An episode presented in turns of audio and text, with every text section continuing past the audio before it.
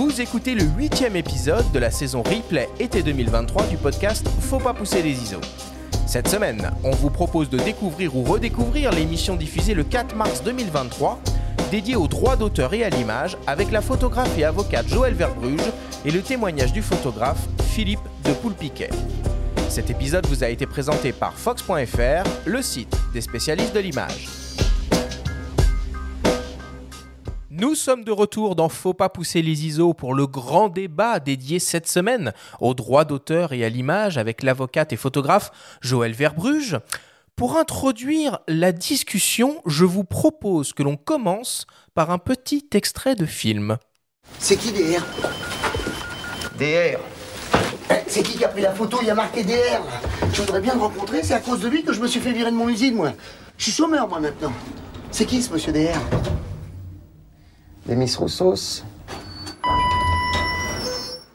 Alors certains auront peut-être reconnu euh, l'extrait du film Paparazzi euh, d'Alain euh, Berberian sorti en 98. Alors dans ce film, un père de famille tranquille qui est interprété par, par Patrick Timsit perd son travail après la publication d'une photo de lui dans les tribunes d'un stade en couverture d'un magazine People. Alors bien décidé euh, à demander réparation, il se rend donc dans les locaux du magazine et demande à parler au photographe DR les initiales utilisées pour signer la photo en légende. Alors Joël, évidemment, on va en parler de ce, euh, euh, fameux DR. On va commencer notre discussion autour de la notion de droit d'auteur. Est-ce que tu peux nous expliquer ce que c'est le droit d'auteur? Oui, alors le droit d'auteur, en fait, c'est un droit que le législateur accorde à tout créateur d'œuvre, euh, qui est réglé essentiellement par le code de la propriété intellectuelle et qui euh, qui permet à l'auteur bah, de maîtriser la diffusion de son œuvre, de s'opposer à ce qu'on la diffuse sans son accord, de se de s'opposer à ce qu'on la modifie sans son accord, etc. Donc il se décompose de pas mal de choses, mais j'imagine qu'on va voir ça dans la suite de, de la discussion. Mais en gros, c'est ça, c'est la protection du droit d'auteur par un droit qu'on estime vraiment attaché à sa personne. Mais en quoi il est si particulier en France? Alors, en France et dans d'autres pays similaires, hein, parce qu'en Suisse, en Belgique, dans les pays de droit latin essentiellement, il est particulier parce que euh, parce qu'il crée une sorte de monopole pendant un certain temps.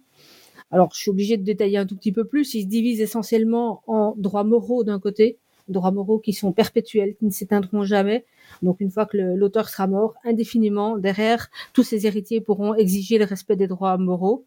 Donc, essentiellement, le respect du droit au nom et le respect du droit à l'intégrité de l'œuvre. Il y en a d'autres, mais pour la photo, c'est les deux plus importants. Pour la photo après- et la vidéo aussi, tout ce que oui, tu dis, c'est valable pour les deux Oui, c'est parfaitement valable pour les deux. Et après, d'un autre côté, on a ce qu'on appelle les droits patrimoniaux, qui, eux, comme leur, leur nom l'indique, visent à gérer la diffusion et l'exploitation de l'image, donc le côté patrimonial, et qui, eux, par contre, vont s'éteindre 70 ans après le décès de l'auteur. Donc ces droits-là, une fois qu'ils sont éteints, on va dire que l'œuvre tombe dans le domaine public. Et ce qui est particulier justement en droit français et les autres droits similaires, c'est que cette protection est relativement longue par rapport à d'autres systèmes juridiques. Euh, et donc, le but, c'est justement d'assurer une subsistance à l'auteur, même si ça reste parfois un peu théorique en pratique, euh, à l'auteur et à ses héritiers justement. Et plus l'auteur va être célèbre, bien sûr, plus les héritiers vont continuer derrière à pouvoir exploiter et peut-être vivre parfois, ou en tout cas euh, retirer des profits de l'œuvre de leur de leur père ou de leur mère. Mais longue, c'est-à-dire? 70 ans après le, le Hmm. décès de l'auteur, comme je le disais avant. Hmm, Alors ces 70 ans, ça se compte. Par exemple, si je, moi je meurs aujourd'hui 2 mars, les 70 ans commenceront à courir qu'au 1er janvier 2022. Parce que sinon, ce serait trop compliqué pour les calculs. Donc, quand un auteur est mort en 2021, eh bien, on va compter 2022 plus 70 ans. Et alors après ça, l'œuvre tombe dans le domaine public, c'est-à-dire qu'on peut la reproduire sur n'importe quel support sans l'auteur, sans l'accord des héritiers, mais par contre, on peut pas la changer, on va la modifier et on doit mettre le nom de l'auteur puisque les droits moraux euh, persistent. Est-ce que tu aurais un exemple que tout le monde connaît de, d'une, d'une exploitation comme ça, d'une image qui serait tombée dans le, dans le domaine public? Euh, alors bonne question. Mais des- simplement, tu prends des, des vieilles pièces de théâtre, des vieilles photos des années, euh, je sais pas, des vieilles photos de guerre ou des choses comme ça.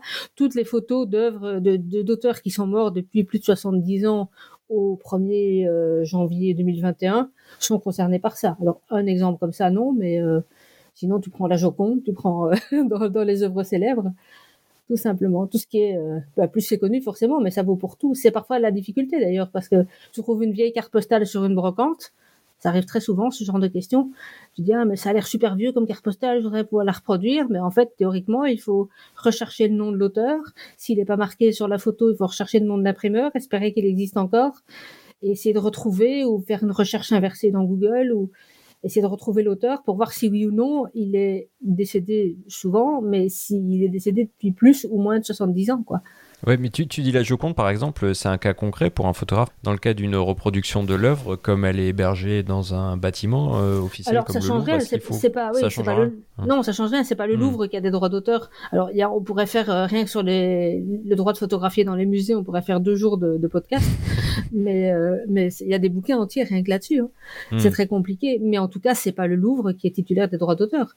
Et en admettant, alors je sais pas quels étaient les droits d'auteur en vigueur en Italie au moment où, où De Vinci a peint son œuvre, je doute qu'il y en ait, mais en admettant qu'il y a eu des droits d'auteur similaires à ceux qu'on a aujourd'hui, eh bien, 70 ans après sa mort, l'œuvre tombe dans le domaine public, donc on peut la reproduire sur n'importe quoi, à part que, bien sûr, on peut pas la modifier et on doit mettre le nom de l'auteur.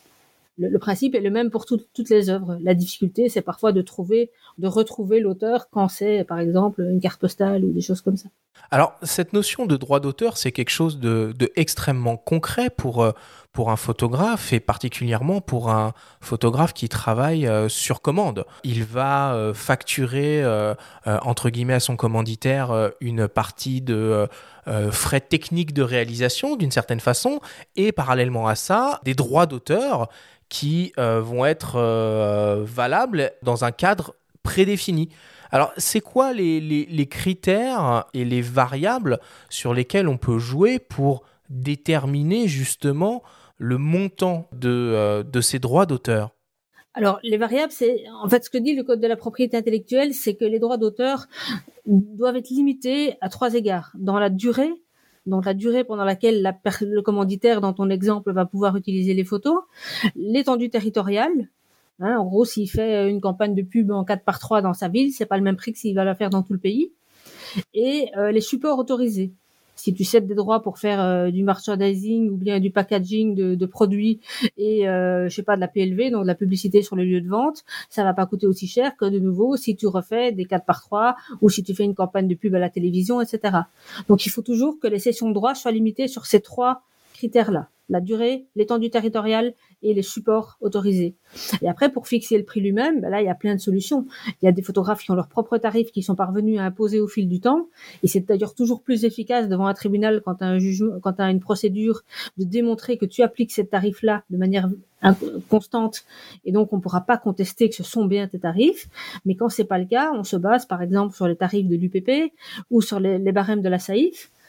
Euh, sachant que la jurisprudence majoritaire, et c'est pas un jugement de valeur sur ces barèmes-là, ils sont très bien faits, mais sachant que la jurisprudence majoritaire, bien souvent, euh, consiste à dire ah oui, mais ces barèmes-là, ils sont uniquement indicatifs, c'est vrai, ils n'ont pas une force légale, et donc moi juge, je fais ce que je veux.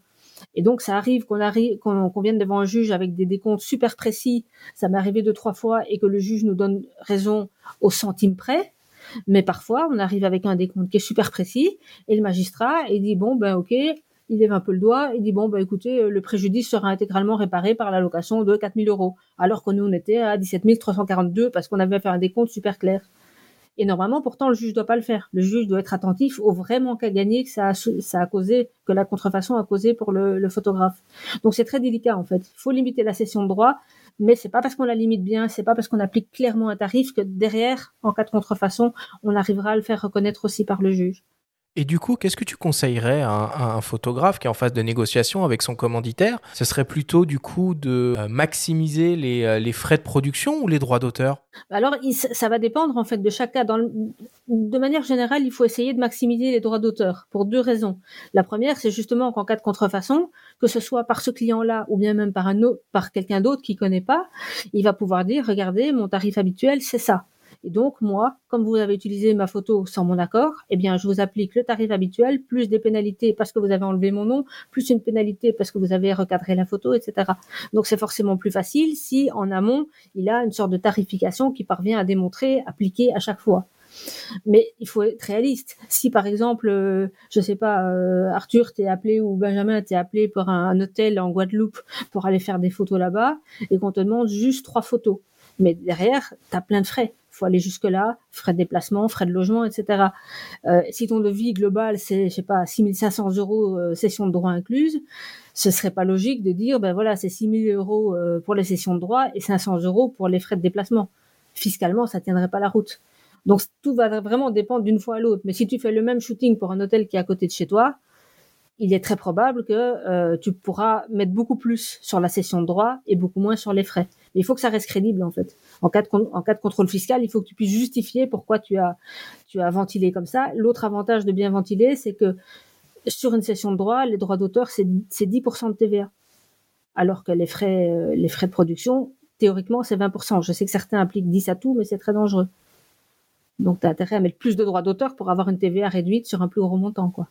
En préambule, on a écouté un extrait euh, du film qui euh, faisait allusion à la mention DR.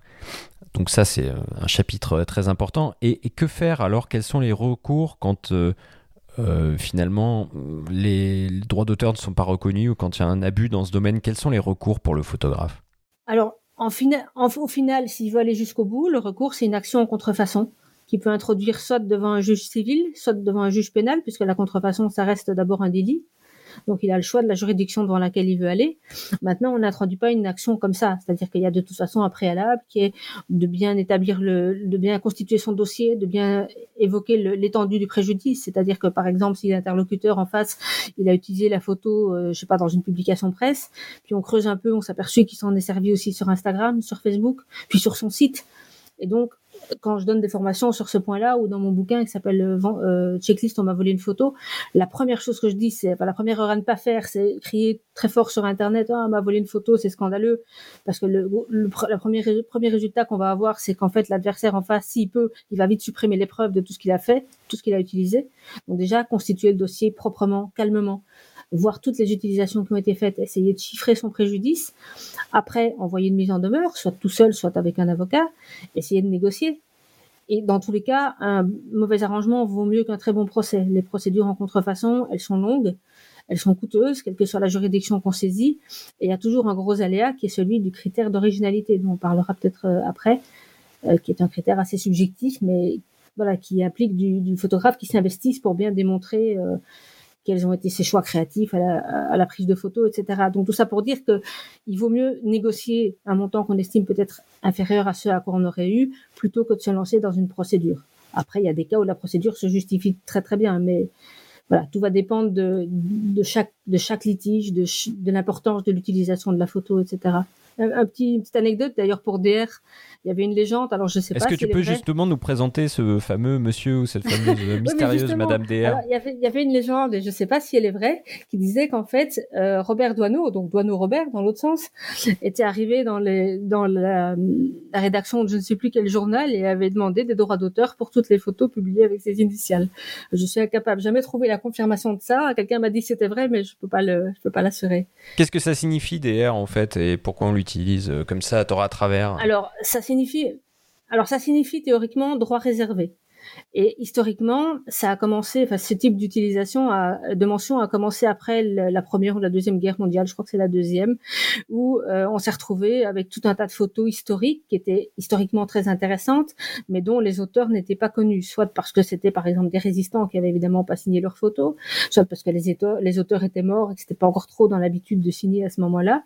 Et donc, ce que faisaient les, éditeurs, que ce soit de presse ou d'ouvrages euh, historiques par exemple, c'est de provisionner réellement les, droits photographiques qu'ils auraient payés pour l'utilisation de la photo, donc les sens euh, au sens comptable du terme, hein, d'où le nom droit réservé, de publier la photo. Et puis si quelqu'un se présentait devant eux en disant c'est moi l'auteur ou bien c'est mon père et je vous le démontre, à ce moment-là de payer l'auteur ou, ses héritiers. Mais évidemment, ils se sont très vite rendus compte que c'était très pratique de pas avoir à payer tout de suite, de mettre du DR partout. Et puis après euh, d'oublier ça et de, de, ne jamais rien provisionner d'ailleurs sur le plan comptable. Et puis euh, on serrait les dents et on espère on espérait que ça passe tout seul quoi tout simplement. Mais donc c'est tout à fait illégal, bien sûr. Et il y a d'ailleurs des, souvent dans la presse quotidienne régionale, là par ici dans mon dans mon coin, le grand quotidien de presse régionale, ils sont champions pour ça. Et, de temps en temps, quand j'en achète un, j'ouvre et je compte entre 20 et 30 photos avec des R à côté, quoi. Ok, donc c'est 20 ou 30 photos qui ont été publiées sans l'accord de, de leur auteur. Et, et je rêve d'un moment où les 30 photographes, qui seraient les auteurs des 30 photos de cette publication-là, se mettent ensemble pour attaquer ce journal-là devant le tribunal en disant voilà, et on vous démontre que c'est tous les jours pareil. J'avais fait une formation comme ça dans un lycée professionnel où il y avait une section photo. Et le matin du jour où je parlais des droits d'auteur, j'étais arrivée avec trois, trois ou quatre euh, euh, quotidiens. Donc il y avait Le Monde, il y avait le Sud-Ouest, il y avait la République des Pyrénées, parce que c'était dans Béarn et un quatrième. Et j'avais divisé les étudiants en quatre et je leur avais demandé, sans leur expliquer pourquoi, de compter le nombre de fois où il y avait des R dans le journal. Et le, le, record, c'était Sud-Ouest avec 43. Rien que dans ce journal-là, de ce jour-là, quoi. Donc ça veut dire 43 contrefaçons, en réalité, mais tous les jours. Donc ça, c'est la notion euh, de, de, droit d'auteur. Il, y a, une autre notion qui, qui, euh, qui existe et qui est très prégnante, notamment sur, sur Internet, c'est la notion de libre de droit. Il y a des sites qui proposent des bases de données d'images dites libres de droit, qu'on peut donc, si je traduis, télécharger gratuitement et exploiter comme on le souhaite. Ça a une valeur légale, ça, ou, ou pas? Ou c'est un écran de fumée géant? En fait, c'est une mauvaise traduction de, royalty free, c'est-à-dire sans droit d'auteur, sans redevance en, anglais.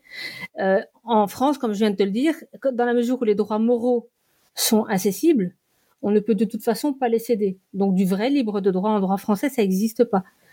Par contre, il est vrai que ces banques d'images-là, en réalité, ça fonctionne de deux manières. Soit ce sont des banques d'images dans lesquelles euh, des photographes qui sont établis partout dans le monde, notamment dans des endroits où il y a du, droit, du droit anglo-saxon qui est un peu différent du nôtre.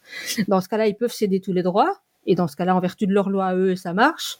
Ou l'autre possibilité, c'est ce qu'on appelle les licences libres, par exemple les Creative Commons. Et en vertu des Creative Commons, en fait, c'est une sorte de, de, contrat comment est-ce qu'on peut définir ça? Alors j'ai un bouquin entier là-dessus, mais pour le résumer, ce sont des licences qui sont autorisées par l'auteur le, d'une photo pour dire voilà, moi je vais diffuser ma photo avec telle licence. Il y a un choix entre six licences différentes avec des prérogatives plus ou moins étendues pour celui qui veut utiliser la photo quand ces, quand ces licences sont diffusées dans des pays de droit anglo-saxon, la licence la plus large et la plus, la plus confortable pour l'utilisateur, c'est une licence où il n'y a aucune obligation, même pas celle de mettre le nom. Mais dans les pays de droit latin, comme en France ou, dans les pays où il y a un droit moral, ils ont modifié leur système de licence pour qu'il y ait toujours au moins l'obligation de mettre le nom de la photo. Et les gens le connaissent, c'est généralement des petits pictogrammes qui sont, qui accompagnent les photos. Il y a le nom de l'auteur, tu veux dire? Oui, oui, le, pardon, le nom de, le, nom de l'auteur, oui, bien sûr. Et pour, pour, pour, euh, on va dire, pour codifier l'étendue de ces licences, il y a des petits pictogrammes. Il faut aller voir, hein, creativecommons.org. Il y a des petits pictogrammes qui vont, qui vont définir, quand ils sont combinés entre eux, les utilisations que peut envisager l'utilisateur. Donc, par exemple, ça va être uniquement mettre le nom de l'auteur, ou bien uniquement mettre le nom de l'auteur et ne pas vendre à des fins commerciales. Ça, c'est un euro ou un dollar barré. Ou alors, ça va être un, un S comme share like, ça veut dire diffuser de la même manière, c'est-à-dire que quand on utilise la photo, on ne peut pas vendre ce qu'on a créé, mais par contre, on peut le rediffuser gratuitement. il y a comme ça une combinaison de ces pictogrammes qui vont faire que de manière légale, on va dire conforme au droit français, on peut le diffuser. Maintenant, ça pose d'autres problèmes parce que, alors c'est assez loin à expliquer, mais sur certains points justement, la, la compatibilité avec le droit français quand on arrive devant un magistrat n'est pas toujours facile à n'est pas toujours facile à démontrer. Il hmm. peut y avoir des Mais là, peut-être que si on va, ouais, peut-être qu'on va aller trop dans le détail, peut-être sur ce point-là, ça mériterait la, la, revenir. En revanche, euh, sur les mentions, donc là, on parle de la mention de l'auteur euh, mhm. sur la photo. Donc, on a évoqué le DR, on évoque là euh, les Creative Commons. Est-ce qu'il faut aussi mentionner, dans le cadre notamment de la photo de portrait ou de mode, par exemple, tous les autres acteurs, le maquilleur, euh, le coiffeur, le, modèle. Est-ce qu'il faut que ces noms-là aussi apparaissent euh, en crédit d'image Alors en pratique non, en droit a priori non, sauf si vraiment on va faire une photo d'une, par exemple, d'une coiffure qui est à ce point originale et qui sort totalement du commun que le coiffeur lui-même pourrait ou le styliste euh, capillaire, je ne sais pas comment on appelle ça, pourrait revendiquer un droit d'auteur sur la, sur la coiffure, à ce moment-là, oui. Mais en pratique, quand on arrive à des photos comme ça, il y a un contrat en amont. Et s'il y a un contrat en amont, c'est le contrat qui va déterminer que oui, il faut mettre le nom du styliste ou du designer de telle ou telle chose. Mais Donc il ne faut pas arriver comme ça avec ces formulaires, faire signer tout le monde euh, au moment du shooting. Ça, quand, quand c'est un vrai projet construit, c'est même plus un formulaire, c'est qu'on fait un petit contrat en amont, on met tout le monde hmm. dedans et on dit qui peut faire quoi. Parce que l'autre problème qu'on va avoir, c'est d'une part les noms qu'on doit mettre sur la photo. Alors généralement on met que le nom du photographe, voire le nom du modèle ou de la modèle, parfois, pas toujours. Pour la mode, on met jamais le nom des mannequins, sauf quand c'est des mannequins super connus. D'accord? Mais ce qu'il faut aussi régler dans ce cas-là, c'est l'usage que vont pouvoir faire tous ces intervenants.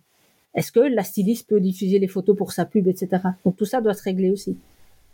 Donc là, on parle des personnes. Est-ce que de manière plus générale, en ce qui concerne les monuments, en, ce qui concerne euh, des graffitis dans la rue, quelles sont les modalités de ce qu'on peut, ce qu'on ne peut pas photographier? Euh, Par exemple, si euh, je me balade dans les rues de Paris, je prends en photo un tag euh, qui est signé, est-ce que j'ai le droit de le, diffuser Alors, Sans demander à l'auteur.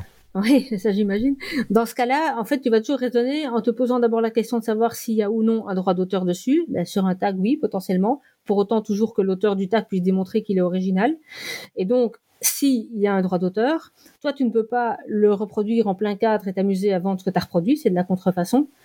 La seule exception qu'on a là-dessus, il y en a deux exceptions. Il y en a une qui découle de la jurisprudence, qu'on appelle la théorie de l'accessoire, qui dit que quand l'œuvre que tu photographies n'est qu'un élément accessoire d'une composition plus large, tu peux, le, tu peux le reproduire sans que ce soit une contrefaçon, et même d'ailleurs sans mettre le nom de l'auteur. D'accord? Et ça va valoir aussi pour une statue qui est sur la voie publique quand tu prends une place entière, etc. Ça, ça vaut pour tout type d'œuvre. Et après, on a depuis 2016 une exception qui est introduite dans la loi, dans l'article L122.5 du Code de la propriété intellectuelle, celui qui regroupe toutes les exceptions, et qui ne vise que les œuvres architecturales et sculpturales qui sont visibles en permanence sur la voie publique, donc pas une exposition temporaire avec trois statues, non vraiment ce qui est installé sur la voie publique. Et dans ce cas-là, il est permis de les photographier. Euh, il est permis de diffuser la photo, sauf si c'est pour en tirer, sauf si c'est à des fins commerciales. D'accord? Donc c'est un peu difficile parce que pour l'instant, on ouais, si par exemple on la monte sur un compte Instagram, mais que par derrière ça, on ça, ça va. Ah oui. Ouais. ouais. Dès le moment où tu vas vouloir, par exemple, tu vas vouloir faire une carte postale avec une photo qui montre en plein cadre un bâtiment d'architecte, là, dès le moment où tu vends ta carte postale, ça passera plus. Le problème, ça va être de fixer la limite de ce qui commence à devenir commercial, parce qu'il y a pas. Et puis il y, a des exceptions, non? Parce que par exemple, la Tour Eiffel, elle est là, elle est là tout le bah, temps. La Tour Eiffel, euh, elle est tombée dans le domaine public depuis longtemps. Par contre, l'éclairage est soumis à des droits d'auteur. Donc, en gros, la Tour Eiffel, deux jours, tu peux la reproduire en plein cadre comme tu veux. D'accord? La Tour Eiffel de nuit, soit c'est un accessoire de ta photo, soit tu peux pas. de nuit éclairée, hein. de nuit c'est un hmm. éclairage, on s'en fout, mais. Euh, Ok, non, c'est euh, c'est intéressant, c'est complexe. Euh, c'est complexe, mais, c'est pour ça que dans mon bouquin là sur le droit à l'image, à la fin j'ai fait des grands schémas avec des questions et au fur et à mesure qu'on avance dans le dans les questions qu'on se pose, on, on, arrive à une, en tout cas un axe de réponse. Parce qu'il y a plein de subtilités, mais c'est vraiment arriver à se poser les questions dans le bon ordre qui est le plus difficile. On va changer un peu de, thématique et euh, passer à la seconde partie euh, de ce grand débat qui maintenant va être dédié non plus au droit d'auteur mais au droit à l'image. Et en introduction, bah, je vous propose d'entendre le témoignage euh, du photographe et grand reporter Philippe de Poulpiquet qui nous partage ses réflexions sur le débat autour de l'article 24 de la loi de sécurité globale et plus généralement sur la dégradation de ses conditions de travail en France. On l'écoute on voit des, gendarmes ou policiers nous interdire, et ça je, l'ai vu, d'accéder au début de la manifestation ou avoir des confiscations de matériel euh, parce qu'on se protège, on a des euh, on a des masques à gaz, on a des gants, on a des lunettes. Euh, moi j'ai vu certains confrères où on confisquait ce matériel, ça c'était pas normal. et si ce, projet de loi était amené à passer, on peut pas peut pas travailler dans ces conditions-là. Avant, il était possible de passer, on montait notre carte de presse, on, on était considéré comme journaliste et on pouvait travailler. Et là, ça s'est resserré avec euh, en vision ce projet de loi. Je sais qu'ils en discutent euh, entre eux euh, et qu'il y a eu des retombées sur sur les policiers sur le terrain et ça s'est tendu en des relations entre entre police, gendarmerie et, et photographes. J'ai pu couvrir des manifestations similaires avec de, la, de la violence aux États-Unis, à Philadelphie où il y a eu, pour d'autres raisons, des manifestations, notamment liées à Black Lives Matter. c'est vrai qu'aux États-Unis, on a l'impression, enfin moi j'ai eu cette impression nette, qu'il était plus facile de travailler. On n'est pas du tout gêné. Dès qu'on a même une carte de presse ou un appareil photo, on est considéré comme des photographes. Et dans des situations assez violentes, euh, bien on n'est pas on n'est pas embêté, y compris euh, côté policier, y compris côté manifestant, ce qui n'est pas le cas euh, aujourd'hui en France où ça s'est où ça s'est durci. Et encore une fois euh, un photographe quand il travaille on est pris en étau entre euh, euh, les manifestants ou les des groupes comme les Black Blocs c'est difficile de travailler avec eux. Si en plus on a du mal à travailler avec les policiers c'est des conditions de travail qui qui sont vraiment difficiles et ce projet de loi bah, n'arrangera rien du tout. Qu'est-ce que ça t'inspire, Joël, ce témoignage Toi qui suis de près, évidemment, euh, toute la proposition de loi autour de la sécurité globale, on en avait un petit peu parlé euh, ensemble euh, lors de la première saison du podcast. On en est où sur cette proposition de loi? Et qu'est-ce que t'inspire le témoignage de Philippe de Poulpiquet? Alors, je comprends très bien le témoignage de Philippe parce que c'est, je comprends que sur place et sur le terrain, ça doit être insupportable. Et ce qui est d'autant plus insupportable, c'est que cette fameuse proposition de loi, donc l'article 24 de cette proposition de loi, n'interdirait, si elle est, si elle est votée, pas du tout la prise de vue. C'est juste au moment de la diffusion de la photo et uniquement si la diffusion se fait dans le but de nuire aux membres du fort de l'ordre qui apparaît dessus, et que par hypothèse il est reconnaissable d'ailleurs, que ça pourrait être interdit. Et ce qui va se passer en pratique, c'est que, je l'avais déjà dit, c'est qu'il y a déjà plein de choses, plein de dispositions légales qui peuvent avoir aboutir au même résultat et qui existent déjà sans qu'il soit besoin d'en ajouter une autre. Donc ça, on en avait parlé. Mais surtout, ce qui a, le premier résultat, il le dit lui-même, et on le voit dans certaines images de manifestations, c'est que les policiers sont persuadés ou font semblant d'être persuadés, je ne sais pas, en tout cas certains, que ça interdit aussi les prises de vue, alors que c'est faux. Et quand je vois dans, par exemple, les, images que ramènent les reporters de Brut, que des policiers arrivent vers eux en disant non, non, vous n'avez pas le droit de photographier, c'est interdit, c'est interdit, ben non, absolument pas. Et la difficulté, elle est là, c'est que plus la manifestation est tendue, et plus il va y avoir des abus de ce côté-là, c'est-à-dire qu'on va interdire aux photographes de faire leur métier, alors que cette proposition de loi et cet article 24, dans le pire des cas, ne l'interdirait pas du tout. C'est intéressant ce qu'il dit par rapport aux États-Unis aussi, euh, où il y a eu la présidentielle récemment qui l'a suivi. Quasiment tous les pays, oui. C'est euh, ah, plus souple partout qu'ici, en fait, en réalité. Oui, alors en fait, le droit à l'image, très curieusement, alors qu'on ne parle que de ça partout, le droit à l'image n'est pas défini comme tel dans la, dans la loi. Le, fondement qu'on invoque le plus souvent, c'est l'article 9 du Code civil, qui dit tout simplement, ça tient en deux phrases, mais c'est juste la première qui nous intéresse, chacun a droit au respect de sa vie privée. Point. Or, et alors à partir de ce petit article qui fait une phrase, on a déduit que le droit à l'image, qui est le droit à maîtriser l'utilisation qui est faite de son image, découlait aussi de ce droit à la vie privée. Mais en, tant que tel, il n'est pas réellement défini. Donc le seul fondement, on va dire plus ou moins global de ce droit, c'est cet article 9, qui existe aussi dans différentes conventions de droits de l'homme. Euh, après, deuxième chose, on a aussi des dispositions de droit pénal qui s'ajoutent à ça mais le fondement, il est très simple. Et donc, si on devait le définir, eh bien, ce serait le droit pour chacun de s'opposer dans certaines conditions à la diffusion de son image, mais ces conditions, en fait, sont fixées par la jurisprudence au fil du temps. Donc, au fil du temps, la jurisprudence va tricoter ou parfois détricoter toute cette théorie du droit à l'image qui fait que mon bouquin sur le sujet, il fait 600 pages et que d'une édition à l'autre, euh, il se réduit rarement parce qu'il y a tellement de nuances qui sont apportées, il y a tellement de petites choses qui s'ajoutent en permanence que oui, ça devient compliqué pour les gens, mais en réalité, en, en, bout de course, la liberté est toujours plus grande qu'on ne le croit. Il y a beaucoup de photographes qui sont très très stressés avec ça, ce que je comprends, parce qu'il y a aussi beaucoup de monde dans la population qui va réagir violemment dès qu'on prend une photo d'eux.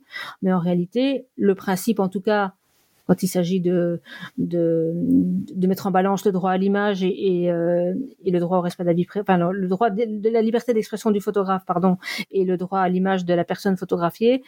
Dans bien des cas, c'est la liberté d'expression du photographe ou là, le droit à l'information qui prime. C'est juste qu'il faut pouvoir l'argumenter, il faut pouvoir expliquer pourquoi. D'accord. Et du coup, ce, droit s'applique à qui? À toutes les personnes euh, À des objets À des lieux À des animaux À des euh, personnalités publiques À des représentants de l'État euh, À qui? Alors déjà, à toutes les personnes vivantes, quelle qu'elle soit, célèbre ou pas célèbre. Après, ce qui va changer, c'est parfois les, comment dire, l'appréciation de ce qu'une personne est dans le cadre de sa vie professionnelle ou dans le cadre de sa vie privée va changer selon les cas. C'est-à-dire que si tu prends, tu prends en photo un homme politique en plein meeting, il va pas pouvoir évoquer la violation de sa vie privée puisqu'il est dans son activité euh, professionnelle. Par contre, si tu détournes l'image, par exemple, de son de son contexte pour la publier ailleurs, il pourra invoquer une violation de son droit à l'image. Donc en fait, même si le même article sert de fondement aux deux droits, ils sont pas toujours invoqués de la même manière. Mais en tout cas, le droit à l'image s'applique pour tout le monde, toutes les personnes vivantes. Euh, après, on a étendu à partir de là, on a étendu un droit à l'image des choses et des biens qui va en gros être plus simple à gérer. Parce que là où pour le droit à l'image des personnes, on va faire une distinction selon que l'utilisation de la photo est artistique euh, ou à des fins d'information ou encore commerciales, pour le droit à l'image des biens, c'est beaucoup plus simple on va considérer dans tous les cas qu'on peut reproduire l'image d'un bien. Alors je te parle pas des biens qui sont des œuvres d'art hein, dont on a parlé tout à l'heure, mais des biens sur lesquels euh, il n'y a pas de, droit d'auteur, par exemple un chien ou une maison classique ou n'importe quoi. Euh, on peut reproduire l'image de ce bien, sauf si le propriétaire démontre que cette, cette reproduction lui cause un trouble anormal. On donne un exemple qui permet de bien comprendre. Ouais, il faudrait être concret? Parce que là. Oui, ben, justement, je, donne un exemple. Alors, par exemple, le, le, le Bélem, le vieux gréement, il appartient à une association loi 1901 et pour financer l'entretien du bateau qui coûte très très cher, l'association organise des stages de voile euh, et vend aussi des maquettes du bateau, des, belles photos encadrées, etc. Et un jour, l'association s'aperçoit que euh, une petite société s'est créée et a créé un point de vente, notamment dans un des ports d'attache réguliers du Belém, et vend des photos pourries, des, des, des, reproductions et des maquettes made in China, etc. Et donc, elle assigne en disant, attendez, nous, on est propriétaire du bateau, on vous le démontre, vous, vous vendez des reproductions qui font que nous, on perd les clients qui achètent chez vous. Or, en perdant les clients qui achètent chez vous, on perd aussi des fonds qui nous permettent d'entretenir le bateau. Donc, on, subit un trouble anormal du fait de l'utilisation de l'image de notre bien. Il y a plein d'exemples, hein, mais ça, c'en est un qui montre bien le type de trouble anormal qu'il peut y avoir. Et donc, ce sera toujours au propriétaire du bien d'expliquer et de démontrer en quoi l'utilisation de l'image de son bien lui crée un trouble anormal. Mais alors, en tant que photographe sur le terrain, il faut faire quoi pour être dans les clous euh, et pour pas passer pour un uluberlu? Est-ce qu'il faut euh, tout le temps avoir des attestations sur soi? Est-ce qu'il y a des codes de bonne conduite? Euh, Qu'est-ce que qu'est-ce qu'il faut faire? Alors déjà, déjà, la première chose à faire, c'est toujours prendre la photo et de se poser des questions après.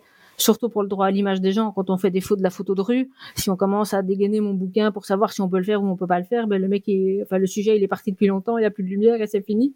Donc d'abord faire sa photo et puis se poser des questions après. Après, ça va dépendre, comme je le disais, pour le droit à l'image des personnes, du type d'utilisation qu'on veut faire. La meilleure chose à faire, si on voit que vraiment une photo a du potentiel, et surtout si on est là pour faire de, la photo artistique, comme de la photo de rue par exemple, c'est d'aller voir la personne, dire tenez, regardez, je suis artiste, j'ai fait cette photo de vous, j'aimerais bien pouvoir vous l'envoyer. Est-ce que vous pouvez me laisser votre adresse mail ou votre numéro de téléphone et on échange après? Parce que l'avantage de ça, c'est que Soit c'est une, utilisation à des fins artistiques, auquel cas la liberté du photographe est relativement large et dans la plupart des cas il peut utiliser la photo. D'accord? Je verrai après quelles sont les règles pour ça. Soit vraiment la photo a beaucoup de potentiel, il voudrait bien en faire par exemple, je sais pas, des cartes postales, des posters. Dans ce cas-là, il faut obligatoirement le nom de la personne, mais s'il n'a pas, pas pris les coordonnées de la personne en partant, c'est pas facile. Moi, je déconseille de commencer à dégainer des autorisations, des attestations en rue. C'est ridicule. Juste prendre, le numéro de téléphone en disant voilà, je vais vous offrir la photo. Je la trouve vraiment très bien. Et à partir de là, on discute après en fonction. Parce que si en bout de course la photo est ratée, c'est pas la peine de batailler. Alors Joël, est-ce que tu peux me préciser quelque chose? Parce que j'ai souvent été témoin de, de, de, de, réactions un peu violentes et épidermiques, euh, notamment dans l'exercice de la street photo. Euh, est-ce que quelqu'un peut s'opposer à ce qu'on le prenne en photo? Alors normalement non. Mais qu'est-ce qu'on lui dit alors S'il refuse sur le terrain, on dit quoi? Je suis désolée, il y a un droit qui est le droit à la liberté d'expression artistique et voilà, je vais pas faire de, pas vous causer de tort avec la photo, je vais pas l'utiliser à des fins qui pourraient vous être préjudiciables mais euh, j'ai le droit de vous prendre en photo, j'ai le droit d'exercer mon art. Et l'arrêt le, l'arrêt le, plus important à ce niveau-là, c'est un arrêt qui est sur mon blog. Si les auditeurs veulent chercher, faut aller dans mon blog où je vous enverrai le lien, mais sinon tapez un article qui s'appelle La jurisprudence ne perd pas la tête. Et c'était un arrêt qui a été rendu en 2008 par la Cour d'appel de Paris, qui concernait une photo de François-Marie Bagné, qui avait été publiée dans un bouquin qui s'appelle Perdre la tête. Et sur cette photo, il y avait une dame très BCBG sur un banc qui tenait en laisse un petit chien. Et avec l'autre main, elle tenait son téléphone. Elle était en pleine conversation téléphonique. Et le photographe qui avait dans cet ouvrage publié des photos de plein de photos de rue en fait faites dans Paris essentiellement, je crois d'ailleurs même exclusivement. Et euh, mais avec de tout, il y avait des SDF, il y avait des éboueurs, il y avait cette dame, il y avait d'autres gens qui passaient, vraiment de tout. Et la dame n'avait pas du tout aimé se, se, voir dans le livre en disant que c'était une cour des miracles, fin de citation. Et donc elle avait assigné à la fois le photographe et l'éditeur en disant vous avez violé mon droit à l'image. Et euh, avant cet arrêt-là, il y avait eu déjà pas mal d'arrêts qui, qui allaient un peu dans tous les sens, ce qui fait que les photographes savaient plus trop quoi faire. Et dans cet arrêt-là, la Cour d'appel de Paris a rendu un arrêt qui est super important, qui pour l'instant est encore la base de, ce conflit euh, liberté d'expression artistique contre droit à l'image, et qui disait que dans une société démocratique, le principe était celui de l'échange et du partage des idées, dans lequel il faut inclure la liberté d'expression artistique, et qu'on ne peut mettre d'obstacle à cette liberté que dans deux cas, soit quand la photo est contraire à la dignité humaine, ce qui n'était pas le cas pour la dame avec son petit chien sur le banc, soit lorsque la diffusion de la photo cause à la personne des conséquences d'une particulière gravité. Fin de citation. Et donc, c'est à elle de le démontrer. Si elle dit, ben, à cause de cette photo, j'ai perdu mon emploi pour telle ou telle raison et qu'elle le démontre, là oui, il y a des conséquences d'une particulière gravité. Mais comme c'est à elle de le démontrer et que là, elle démontrait rien du tout, elle disait juste, je veux pas y être, bah, tant pis, déboutée. Et donc, le photographe a gagné parce que la liberté d'expression, par principe, doit l'emporter. Alors ça me permet d'enchaîner sur, euh, sur peut-être la dernière question, euh, qui était bah, finalement c'est quoi les risques encourus par les, par les photographes qui, euh, on va dire, traitent ces notions un peu de manière légère? Une mise en demeure d'un avocat que la personne représentée aurait été voir en disant vous violez mon droit à l'image. Après, bien souvent, il y a des choses à répondre à la mise en demeure. On peut calmer le jeu en négociant. En général, ça passe relativement souvent, on termine euh, proprement. Après, s'il y a par exemple des utilisations à des fins commerciales, là, le principe, il n'est plus celui de la liberté que je viens d'évoquer. C'est un principe où il faut obligatoirement l'accord de la personne. Et donc, si par exemple, je prends une photo, euh, peu importe laquelle, de ma photothèque, où on voit quelqu'un qui est reconnaissable et que je la vends à quelqu'un qui se met à faire de la publicité pour euh, je sais pas quel produit en 4 par 3 dans tout le, dans tout le pays, eh bien là ça va faire mal par contre parce que là dès le moment où moi je peux pas démontrer que j'avais l'autorisation de la personne, que bien entendu l'annonceur pourra pas le démontrer non plus, là sur le sur les principes il y aura d'office une condamnation et après le montant de la condamnation va dépendre. Quand c'est un anonyme, bah, il sera bien indemnisé. Quand c'est par exemple un acteur ou un chanteur qui a l'habitude de vendre son image, eh bien à ce moment-là le calcul il sera fait sur base du manque à gagner, c'est-à-dire le le prix qu'il démontre facturé en général pour ça. Il y a un très bon exemple là-dedans, c'est euh, enfin sur un sujet comme ça, c'est Ryanair qui avait fait une campagne de pub pour des billets low cost au moment où Sarkozy et Carla Bruni allaient se marier. Et euh, Ryanair avait utilisé une photo du futur couple, euh, futur présidentiel aussi, en disant avec une bulle comme des, des bulles de BD, et, et c'est Carla Bruni qui disait ah, des billets à ce prix-là, à ce prix-là, j'invite toute ma famille pour le mariage. Et donc comme c'était vraiment des fins commerciales puisque c'était pour une campagne de pub sur des billets d'avion, ils ont à signer. Et euh, Sarkozy, il a reçu, je crois, un euro symbolique pour lui, plus un montant qu'il a donné à une association caritative parce qu'il était bien conseillé. Et à côté de ça, Carla Bruni a dit, oui, mais moi, je suis mannequin. Et moi, quand je pose, ça coûte autant. Alors, je sais plus, mais le montant, je sais plus si c'était 50, 50 000 ou 500 000, mais c'était vraiment beaucoup. Et donc, Ryanair a dû payer ça sur base des factures qu'elle démontrait établir chaque fois qu'elle posait. Donc plus la personne est connue, en réalité, plus on va fonctionner en termes de manque à gagner si cette personne vend aussi son image et peut démontrer qu'elle a vendu son image. Mais ça, c'est donc c'est juste pour les utilisations commerciales. Quand c'est un litige liberté d'expression artistique contre droit à l'image, en général, c'est bien moindre. C'est fou à quel point on pourrait faire euh, des débats sur presque tous les points qu'on a abordés un par bah, Ces formations, généralement, elles durent, je peux faire une journée ou deux journées entières rien que là-dessus, parce que les questions rebondissent en permanence. Bon, évidemment, on va pas pouvoir euh, traiter de tous les aspects, de toutes les notions du droit d'auteur et du droit à l'image. Euh, ce qu'il faut retenir, c'est qu'évidemment, bah, faut s'informer. C'est la meilleure solution pour faire les choses dans les règles. Et pour le coup, euh, là-dessus, toi, Joël, tu proposes beaucoup de contenu, que ce soit à travers ton blog, à travers tes livres ou à travers les articles que tu peux rédiger.